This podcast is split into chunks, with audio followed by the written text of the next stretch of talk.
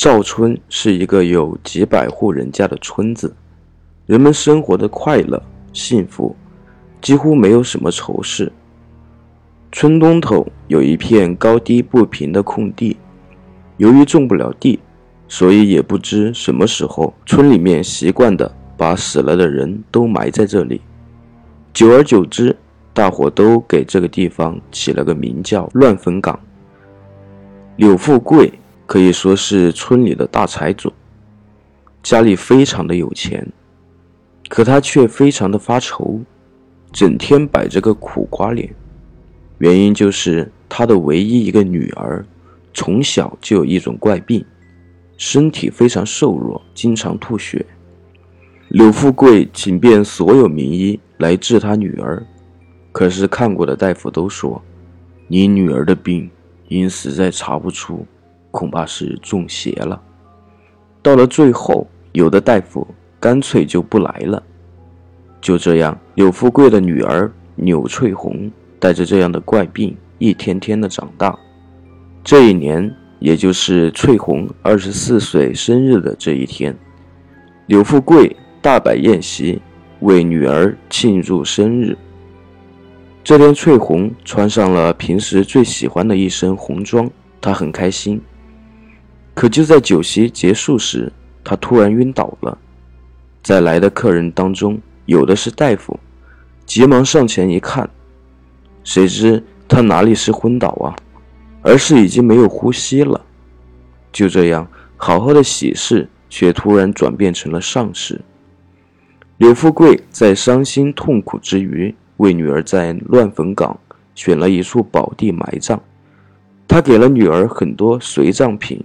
他希望女儿在阴间也能过得幸福。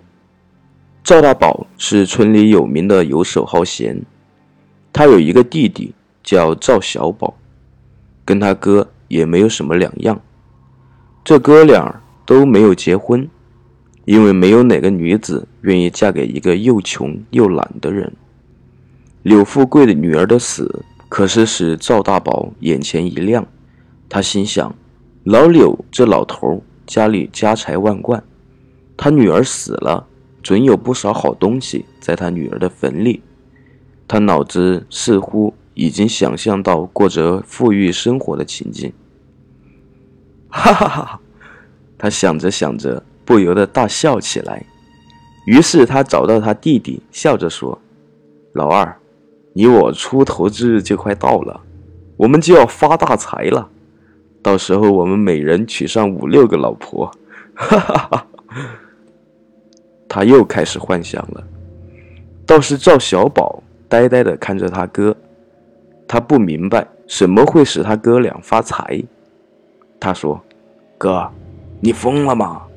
我们上哪儿去发财呀？”赵大宝笑着说：“傻小子，柳财主的女儿不是死了吗？你想想。”他坟里的东西还能少得了吗？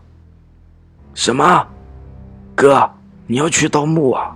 我可不敢去啊，那地方又阴森又恐怖。听说从前就有人去乱坟岗盗墓，可却没有一个人活着回来的呀。老大笑着说：“那都是骗小孩子的，有我在，你怕什么？咱们说干就干。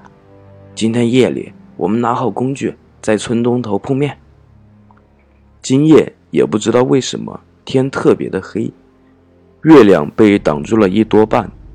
赵氏兄弟拿着准备好的工具来到了乱坟岗，这真是个可怕的地方。风从山夹缝中吹来，呼呼作响，就好像有无数的冤魂在那里痛哭一样。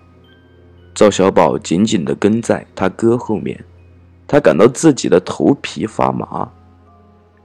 赵大宝提着灯，好不容易才摸到柳翠红的坟头，于是哥俩开始行动。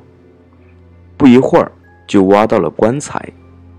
赵大宝第一个跳下去，用铁铲把棺材盖打开，用灯向下一照，不由得笑出了声。在翠红的身边放满了金银财宝。赵大宝高兴地说：“老弟呀！”咱们发了。于是他们两兄弟开始动手装珠宝。翠红的身体还是完好无损的躺在那里，赵大宝只顾着开心，却没有注意到一个死人死了快一个月了，而尸体却没有腐烂。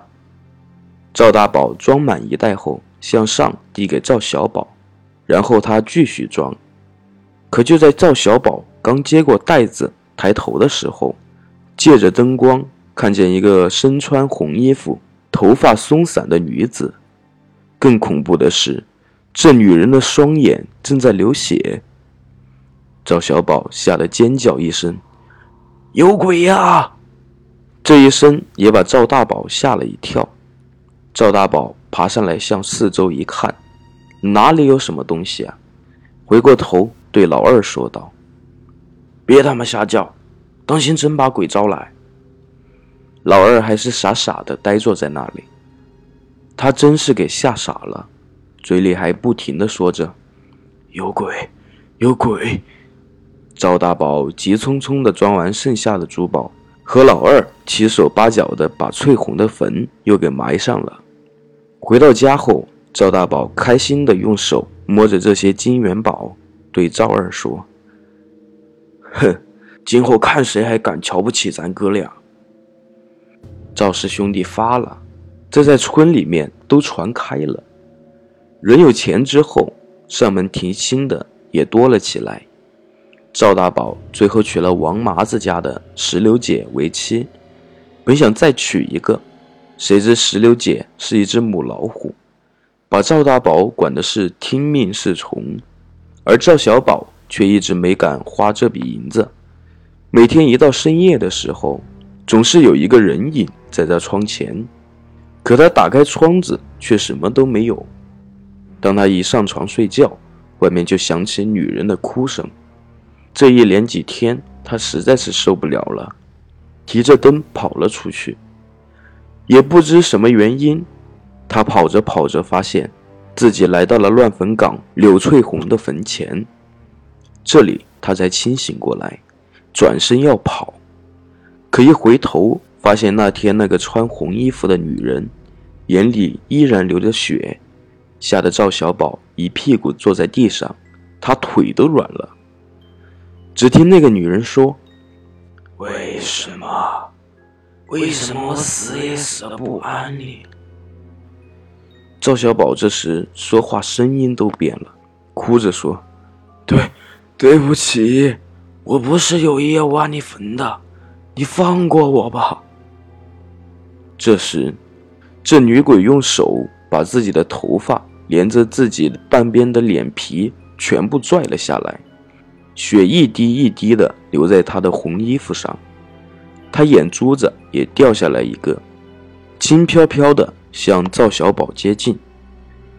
这时，赵小宝吓得裤子都尿湿了，连话都说不出来了。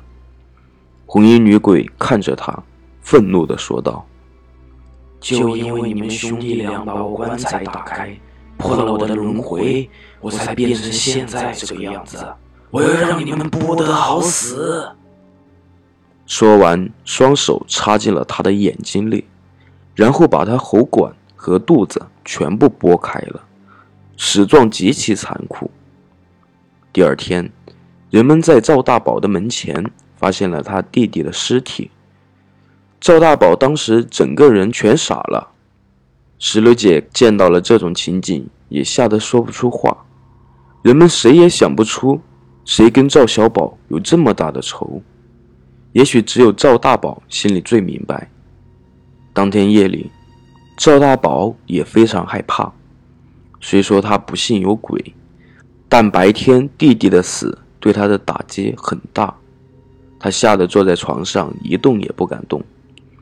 这时，石榴姐推门进来，赵大对她说：“快把门关好。”石榴姐应了一声，然后把门插上了。赵大感到非常奇怪，在往常，石榴姐总会对他大吼大叫一番，可今天却答应的这样痛快。赵大感到好奇，走下床，来到石榴姐身后，一拉她，突然间，石榴姐一回头。赵大宝看到的是，一张半边脸已经没有脸皮的面孔，鲜血一滴滴的流着。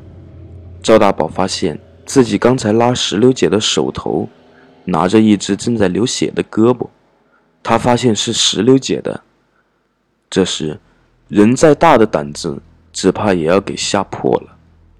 只听一个女人的声音说：“赵大宝，你弟弟已经死了，你也很快就要去陪他了。我要你们兄弟俩为盗我的墓而付出代价。”这时，赵大宝已经完全明白是怎么一回事了。他跪在地上，哭着说：“对不起，你放过我吧，我把珠宝全还给你，只要你放了我。”他刚说完话，一只手已经插入了他的双眼，紧接着喉管被割开，鲜血溅得满墙都是。紧接着就听到了一声女人的叹息声。屋子里又恢复了平静。第二天，人们在赵大宝的床上发现石榴姐和赵大宝的尸体。赵大宝的死状和赵小宝一样，唯一不同的是赵大的双手不见了。官府人查不出凶手是谁，这件案子就这样不了了之了。可是，在赵大宝和赵小宝的房子里，找到了许多。柳富贵为女儿陪葬的珠宝，大家对赵氏兄弟的死议论纷纷。有的人说是柳翠红变成鬼杀了赵大宝和赵小宝，也有的人说是赵氏兄弟得罪了什么人而被杀。可是谁都不敢去乱坟岗挖开柳翠红的坟去看个究竟。后来。村子里又恢复了往日的平和。